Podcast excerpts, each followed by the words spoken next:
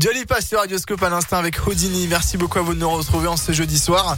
Et moi aussi, je le retrouve. C'est Johan de l'Ardac, Johan Paravi qui m'a rejoint.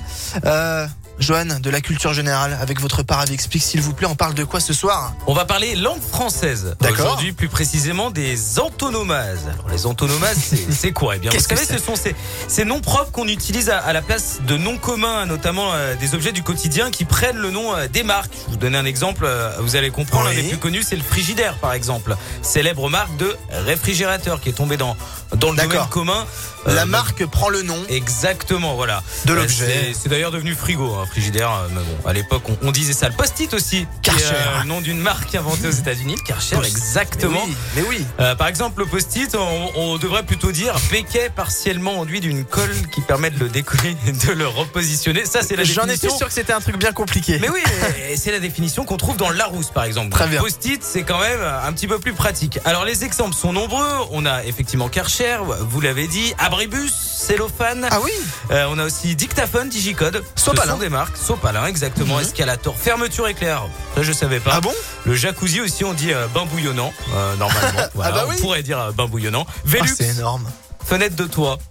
C'est Bon. génial. Ah, c'est Et- génial, j'apprends plein de trucs. Ah, Et Vraiment, on, a, c'est- bon, on a boule qui est, tabasco, photomaton. Bah, je m'arrête là. Alors souvent, euh, quand Oui. on prend le nom d'une marque pour désigner un objet, c'est généralement qu'elle a totalement dominé son marché ou Ouais. qu'elle a même été précurseur.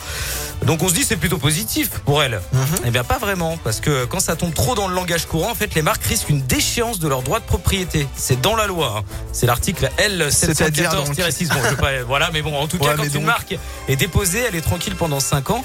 Mais si son nom tombe dans le langage courant, eh bien ça peut se corser. Donc euh, elle doit se battre en fait pour éviter de, de perdre ses droits de propriété, notamment un grand coup de procès. euh, par exemple, Oh. Ouais. un, un célèbre fabricant de chariots euh, qui a fait condamner le journal Libération à 50 000 francs de dommages et intérêts en 97 euh, pour l'utilisation du mot qui commence par un C euh, dans l'un de ses articles. Euh, bon, c'est caddie, vous l'aurez compris. Voilà, 11 000 euros pour un chariot. En tout cas, vous avouerez que ça fait un petit peu cher. Alors Mais très oui. franchement, Bastien.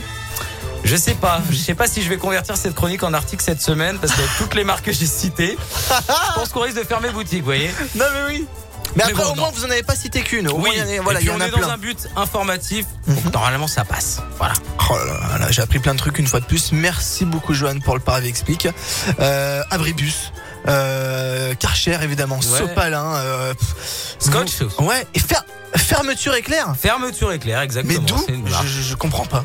Mais il y en a plein d'autres. hein, je vais On vous en appelle ça mettre un comment sur- euh, Zip Je sais pas. T'as pas dit zip Vous connaissez ça Ça c'est dans un film, je me rappelle plus lequel. Euh, dans la vérité, si je mens, il me semble. Merci beaucoup Johan pour le Avec Paravé plaisir. Explique. On le retrouve sur radioscoop.com. Exactement. Je vous Merci mettrai plein beaucoup. d'autres euh, exemples d'antonomases. N'hésitez pas à aller jeter un petit coup d'œil. Bonne soirée Johan. Pour la Bonne suite, soirée. David Guetta qui arrive et juste avant, il y aura un petit classique de Queen. Ne bougez pas.